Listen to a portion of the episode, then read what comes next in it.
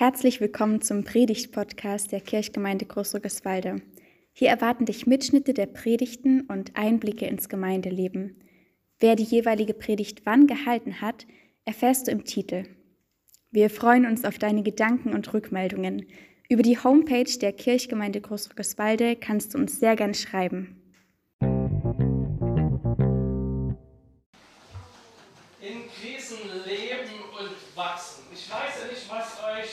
Bei so einer Überschrift durch den Kopf geht.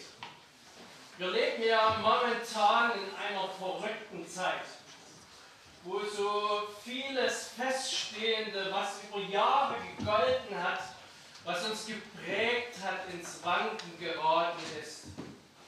Wenn Menschen persönlich in Krisen geraten, dann sucht man sich das ja nicht heraus, sondern manchmal kommen die über Nacht. In meinem Bekanntenkreis gibt es ein Ehepaar, die freuen sich, dass sie jetzt endlich die Rente genießen können. Da gibt es jede Menge Pläne, den Freizeitsport wollen sie ausbauen, natürlich Reisen, das Enkelkind soll mehr Zeit bekommen, Haus und Garten brauchen Zuwendung, wertvolle Kontakte sollen gepflegt werden und dann quasi über Nacht kommen mehrere kleine Schlaganfälle und der Mann wird zum Pflegefall. Sein Gedächtnis ist weg, oft ist er orientierungslos, die Frau schafft es mit ihm zu Hause nicht mehr, weil sie ihn keine Minute aus den Augen lassen kann. Auch die Tagespflege macht die Situation nicht besser und schließlich da fällt sie schweren Herzens unter Tränen den Entschluss, ihren Mann in ein Pflegeheim zu geben.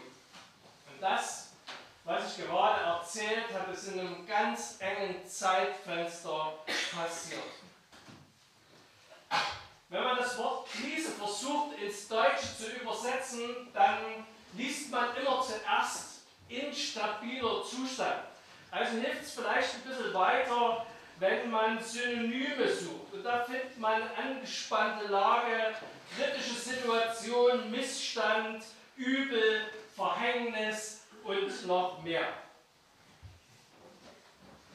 Die Bibel ist ein sehr ehrliches Buch. Selbst hingegebene Gottesnachfolger erleben schlimme Täler. Hier ist das beste Beispiel dafür. Aber wenn ich einen Wunsch frei hätte, dann würde ich gerne einen anderen Gottesmann zuerst treffen wollen und das ist Mose. Es gibt keine weitere Person der Heiligen Schrift, die ein so persönliches, ja sogar freundschaftliches Verhältnis zu Gott pflege. Er hatte den Mut sogar, Gott darum zu bitten, ihn von Angesicht zu Angesicht sehen zu können. Und Gott erfüllt ihm diesen Wunsch wenigstens so gut wie. In einer Felsspalte stehend erfährt Mose, dass man Gott nicht von Angesicht zu Angesicht sehen kann. Die Herrlichkeit des Herrn würde ihn sofort das Leben nehmen. So gewaltig ist das. Und die Bibel erzählt weiter, als Mose zurückkommt ins Lager der Israeliten, da müssen sie ihre Augen zuhalten so strahlt sein ganzer Körper vom Glanz der göttlichen Herrlichkeit. Und dabei erlebt Mose wahrlich keine Bilderbuchkarriere. Als Baby überlebt er durch das Eingreifen Gottes den Tod, erfährt dann wohl eine gute Beziehung, Erziehung und Bildung am Hofe des Pharaos in Ägypten, ermordet im Affekt einen Ägypter, flieht in die Wüste und jobbt 40 Jahre bei seinem Schwiegervater Jethro als Schafhirte. Raus aus dem blühenden Leben, hinein in die Einöde der Steppe mit Schafen, Tag aus, Tag ein. Mose durchlebt eine Zeit des Abstiegs auf dem Abstellgleis. Am Hof des Pharaos groß geworden mit allen Annehmlichkeiten, die das Leben so hergab, hin zum Entbehren als Dauerzelter in einer Beduinenfamilie. Wenn das kein tiefer Fall ist. Die erzählt nicht, wie Moses Beziehung in dieser Zeit zu Gott gewesen ist, aber der Herr hat seinen Mitarbeiter immer im Blick. Und nach 40 Jahren Nirgendwo beruft Gott Mose dazu, das Volk Israel ins verheißene Land zu führen. Gott hatte sich ihnen dann gezeigt in großen Wundern, den zehn Plagen, Auszug aus Ägypten, der Durchquerung des Schilfmeeres und dann, ja, dann sind sie in der Wüste. Sie haben kein Wasser zum Trinken und die Bibel erzählt, dass Gott sie versorgt und kurze Zeit später fehlt es an Nahrung. Das haben wir ja vorhin in der zweiten Lesung mitbekommen. In der Hitze des Tages und der Kälte der Nacht erlebt das Volk Israel Existenzangst. Wenn der Mensch keine Nahrung hat, geht es mit ihm in absehbarer Zeit zu Ende. Und in diesem Text passiert vielerlei. Alles, was sie vor noch nicht so langer Zeit mit Gott erlebt hatten, das ist alles, wirklich alles vom Tisch. Ihr Murren, im Murren ist ihr Blick zu Gott verstellt. Sie machen Gott für ihr Leiden in Ägypten verantwortlich, indem sie sagen, ach, wären wir doch durch die Hand der Ägypter gestorben. Und kurz zuvor, wir haben es ja in der Lesung gehört, in der ersten da haben sie den großen Gott noch gelobt und gepriesen. Aber jetzt, in der gefühlten und spürbaren Not, da sagen sie, dass Gott sie doch besser gleich in Ägypten umgebracht hätte. Und daran erkennen wir einmal mehr, dass Wüstenzeiten unsere Blicke und Wahrnehmung oftmals verstellen. Wisst ihr, die Israeliten die agieren nicht mehr objektiv, sondern sie glorifizieren die Vergangenheit. Als wir an den Fleischtöpfen Ägyptens saßen und Brot in Fülle zu essen hatten.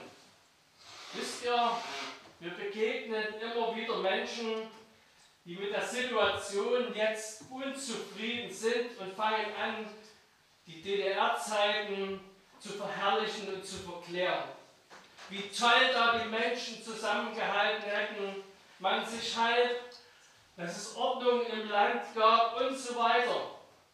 Vergessen all die Gesinnungsschnüffelei der Stasi, die berufliche Chancenlosigkeit bekennender Christen, das Eingesperrtsein und nicht reisen können, aber auch der Gedanken. Glorifizierung der Vergangenheit führt immer weg von Gott. Die gute alte Zeit war eben nicht gut, sondern im Fall Israels von Hass und Sklaverei und Ausbeutung geprägt. Und das müssen wir uns auch immer wieder vor Augen halten, wenn wir Früheres schönreden. Der Text besagt, sie sind in der Wüste, zuerst haben sie kein Wasser und Gott versorgt das Volk. Jetzt ist kein Brot da. Das Volk Israel traut Gott in dieser tragischen Lage nichts zu. Und wir können zusehen, wie Gott reagiert. Kein Zorn, kein Verurteilen, sondern Gnade und Zuwendung. Wisst ihr, Gnade und Barmherzigkeit, das sind unschätzbare Wesensmerkmale unseres Gottes. Keine andere Religion dieser Erde kennt so einen liebenden Vater. Und anstatt dieser Fakt uns stark macht, wir mit diesem Schatz anderen Menschen begegnen, haben wir uns damit arrangiert. Es bewegt noch kaum noch etwas in uns. Und das finde ich so unglaublich schade, weil es ein so wertvolles Geschenk ist, was uns da der Herr macht. Martin Luther hat es ja in der Reformation in den fünf Solas auf den Punkt gebracht. Ich übersetze es gleich mal. Also allein der Glaube, allein die Schrift, allein Christus, allein die Gnade und das letzte, Gott allein gehört die Ehre. Wisst ihr, ich bin so, so dankbar, dass ich mich diese Glaubensgrundsätze seit vielen Jahren prägen. Und es gilt, sich immer wieder neu daran zu erinnern, zu orientieren und daran festzuhalten. In großer Gnade begegnet Gott den Israeliten nicht nach dem Motto, na dann will ich mal nicht so sein mit euch, sondern im tätigen Handeln. Wir lesen das in Vers 4. Da sprach Gott zu Mose, siehe, ich will euch Brot vom Himmel regnen lassen, dann soll das Volk hinausgehen und täglich sammeln, was es braucht. Malt euch das bitte mal vor Augen.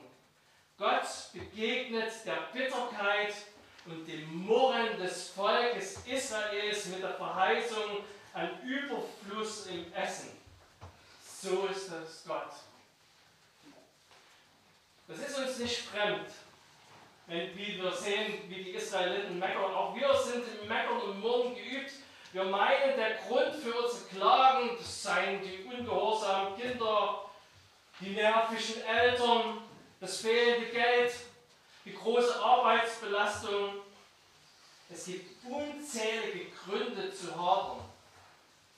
Im Kern richtet sich unser Mosern, Nörgeln und Jaulen nicht gegen etwas oder gegen jemand anderen, sondern das offenbart eine Herzenseinstellung dem Herrn gegenüber. Wir sagen damit, Gott, du hast keine Ahnung, wie es mir geht. Wo bist du eigentlich mit deinen Gedanken? Und wir sehen an unserem Text, dass sich die Krise, die Israel gerade durchlebt, anklagend an Gott festmacht. Anklagende Herzen meinen, Gott, du kümmerst dich nicht um mich. Ich will festhalten, Krisen, Übel, kritische Lagen haben immer auch objektiv etwas mit Gott zu tun. Selbst Leute, die mit Gott nichts am Hut haben, sagen, tja, wenn es Gott gäbe, dann würde er sowas nicht zulassen oder er würde eingreifen. Und so schlussfolgern sie, Gott gibt es nicht. Oder sie sagen, wenn Gott sich nicht darum kümmert, dann kann ich ihn auch vergessen, dann brauche ich keinen Gott. Lebenskrisen lassen Menschen manchmal unbedachte Dinge sagen. Es ist unser Auftrag, Menschen in solchen Situationen zu halten, aber auch, wenn sie solche Dinge sagen, zu hinterfragen. Nichts ist negativ nachhaltiger, als dass Gott in Frage oder in Abrede gestellt wird. Jetzt lasst uns wieder schauen, wie Gott ist. Der Herr reagiert auf die Bitterkeit des Volkes Israels mit einem überfließenden Segen. Wir lesen, dass Gott weiß, dass die Anklagen Israels nicht in erster Linie gegen Mose oder Aaron gerichtet waren, sondern gegen ihn, den Herrn selbst. Und Mose sagt es ja, denn Gott, euer Herr, hat das Murren gegen ihn gehört. Aber wir lesen genauso in diesem Text, dass Gott nicht Vergeltung übt, sondern Brot vom Himmel regnen lässt. Und später dann auch Fleisch. Der Text erzählt, es war so viel da, dass sie mehr als satt wurden. Es gibt einen Psalm in der Bibel, Psalm 78, der nimmt diese Begebenheit auf und ich will uns mal ein paar Verse daraus lesen. Und er gebot den Wolken die Türen des Himmels auf und ließ Manna auf sie regnen zur Speise und gab ihnen Himmelsbrot. Brot der Engel aßen sie alle er sandte ihnen Speise in Fülle. Er ließ wehen den Ostwind unter dem Himmel und erregte durch seine Stärke den Südwind und ließ Fleisch auf sie regnen wie Staub und Vögel wie Sand am Meer. Mitten in sein Lager ließ er sie fallen, rings um seine Wohnung her. Da aßen sie und wurden sehr satt, und was sie verlangten, das gewährte er ihnen. So bringt der Psalmbeter in Psalm 78 auf den Punkt. Und er sagt nichts anderes, als dass mehr als genug da war. Wenn Gott versorgt, dann ist er nicht kleinlich. Schaut euch nur dieses, diese Geschichte von der Speisung der 5000 im Neuen Testament an. Dort ist am Ende so viel übrig, dass man glatt hätte noch einen zweiten Gang durchziehen können. Zurück zu unserem Predigtext. Vers 6 und 7 sind von großer Bedeutung. Ich will es uns nochmal vor Augen holen. Da sprachen Mose und Aaron zu allen Kindern Israels, am Abend sollt ihr erkennen, dass es der Herr war, der euch aus Ägyptenland geführt hat. Und am Morgen werdet ihr die Herrlichkeit des Herrn sehen. Israel musste geholfen werden, denn sie leideten unter Gedächtnisverlust. Wie oft hatten sie in der letzten Vergangenheit Gottes Handeln gesehen? Wir sehen in diesen Versen, sein Wirken gilt nicht nur in der Vergangenheit, sondern auch jetzt, in der Gegenwart und in der Zukunft. Und speziell bei Israels, da galt es, den Hunger zu beseitigen, aber es galt auch, die Israeliten daran zu erinnern, was Gott mit ihnen getan hatte wie er sie durch seine große Hand aus Ägyptenland herausgeführt hatte. Und da sind wir wieder bei uns. Auch wir leiden in Krisenzeiten an Erinnerungsverlust. Wir sind sehr im Hier und Jetzt, sodass wir Gutes aus der Vergangenheit vergessen. Unser Klagen, unser Murren, das nimmt uns so sehr in Anspruch, dass wir mit einem Tunnelblick durch den Tag laufen. Und Israel, Israel tat nichts anderes. Gott war zur Randnotiz geworden, taugte nur noch zum Anklagen. Gott gebraucht in diesem Text viermal das Wort murren. Vielleicht auch, um zu zeigen, was Gott diesem Verhalten entgegensetzt. Und das ist Gnade, Barmherzigkeit und Fürsorge. Der Herr präsentiert sozusagen ein eindrückliches Gegenprogramm. Also Schluss mit dem Murren war angesagt. Und da steht die Frage, wie werden wir denn die Zeit der Unzufriedenheit, wie werden wir die Zeit der Krisen des Murrens los? Wir brauchen die innere Überzeugung und den festen Glauben, dass Gott bei uns ist und dass er uns versorgt. Ich weiß, wie schwer das ist, wenn eine Dunkelheit umgibt. Ich habe es selber durchgemacht. Aber es ist die einzige Chance, es ist unser einziger Halt. Die andere Möglichkeit wäre dann nur, Gott zu verlassen. Und wisst ihr, ich habe das in meiner Zeit als Jugendwart ab und zu erlebt. Junge Leute, die sich offen erklärten, mit Gott gebrochen zu haben. Und ich war da immer traurig. Eine Mutter erzählte mir das mal unter Tränen von ihrem Sohn. Und ich traf den Sohn dann einmal später wieder und ich hatte den Eindruck, dass er deshalb auch nicht besser drauf oder gestärkt war. Welch eine Geduld hatte Gott mit seinem Volk. Er hätte allen Grund gehabt, mit ihnen zu brechen, aber er tat es nicht und er tut es auch heute nicht mit seinen Kindern. Sein Verhalten ist so ganz anders, als wir Menschen es oftmals leben. Wenn wir so einen Text lesen, dann ist uns Gottes Langmütigkeit und Güte meist selbstverständlich. Aber wisst ihr, das ist es eben nicht. Und das müssen wir uns vor Augen halten. Es soll uns zur Demut und zur Dankbarkeit führen. Und an dieser Stelle möchte ich gerne noch eine Brücke zu unserem Herrn Jesus Christus schlagen. Denn im Johannesevangelium sagt er von sich, ich, ich bin das Brot des Lebens. Eure Väter haben in der Wüste das Manna gegessen und sind gestorben. Dies ist das Brot, das vom Himmel kommt, damit wer davon isst, nicht sterbe. Ich bin das lebendige Brot, das vom Himmel gekommen ist. Wer von diesem Brot isst, der wird leben in Ewigkeit. Und das Brot, das ich geben werde, ist mein Fleisch für das Leben der Welt. Der Text sagt nichts anderes, als dass sich Jesus uns selber uns nahe bringt und fragt dich direkt sozusagen, auf den Kopf zu, glaubst du, dass ich mehr als genug habe, um dich zu versorgen? Dazu, für dieses Vertrauen, für diesen Glauben, da braucht es dass diese Hinwendung zu Gott, dieses Vertrauen, genau das im Glauben anzunehmen. Ich will es gerne nochmal zurückholen. Wenn wir in einem sprichwörtlichen Loch sitzen, ein dunkles Tal durchschreiten, dann sind wir oft dabei und sagen, Gott, du hast keine Ahnung, wie es mir gerade geht. Wo bist du? Herr, warum kümmerst du dich nicht um mich?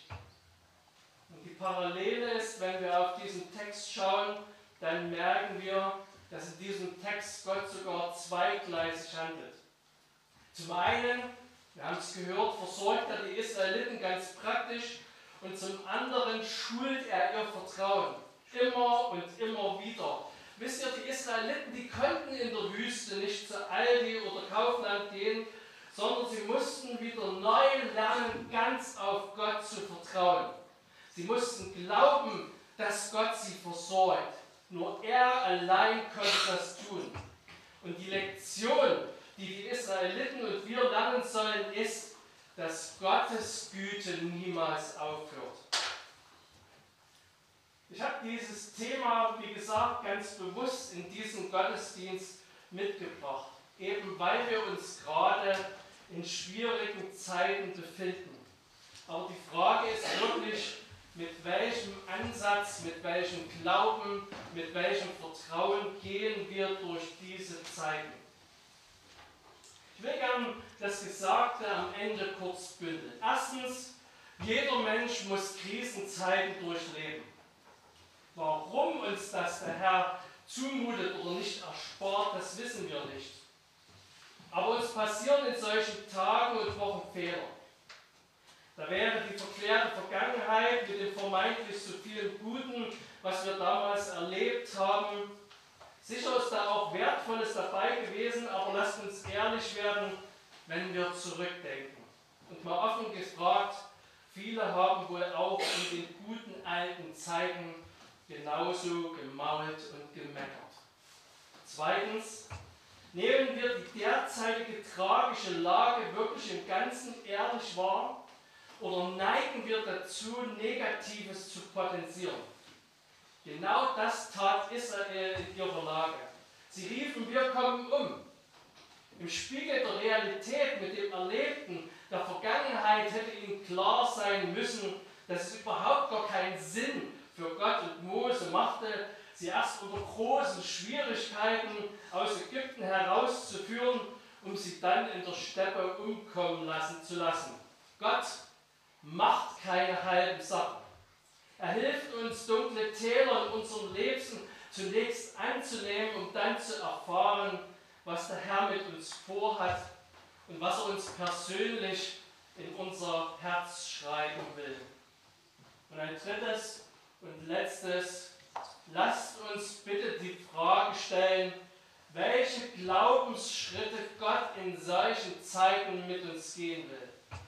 Wo mutet er uns Wachstum zu? Israel musste wieder neu lernen, sich ganz auf Gott zu verlassen. Und dazu brauchte es ihr Vertrauen und es brauchte einen festen Glauben. Wir sagen in guten Zeiten gern, dass wir nicht tiefer fallen können als in Gottes Hand. Es wäre auch schön, wenn wir dieses genauso in kritischen Situationen sagen könnten, wenn das auch in schwerem Leid unser Fundament wäre. Wir können nicht tiefer fallen als in Gottes Hand. Und ein letztes noch. Für Gemeinden ist es ein absolut einladendes Merkmal, wenn sich herumspricht, dass wir uns um Menschen in Krisen kümmern. Es ist eben etwas Wunderbares, wenn man in solchen Zeiten Menschen zur Seite hat, die für einen da sind. Und sei es nur im immer wieder Zuhören und in der praktischen Hilfe. Und unser Herr Jesus, der helfe uns dabei. In Jesu Namen. Amen.